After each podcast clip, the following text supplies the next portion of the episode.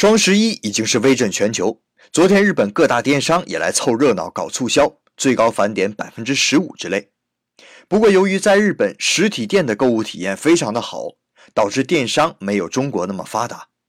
但日本一样也有一个疯狂的购物节，那就是新年。每年元旦，日本商家都会以卖福袋的方式招揽顾客。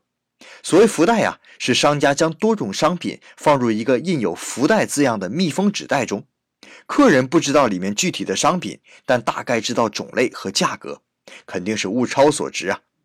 比如日本苹果直营店每年都会推出标价三万日元的福袋，里面是至少七万日元以上的产品，所以许多日本人会提前两天去排队，导致警察经常要确认有没有人冻死在雪地里。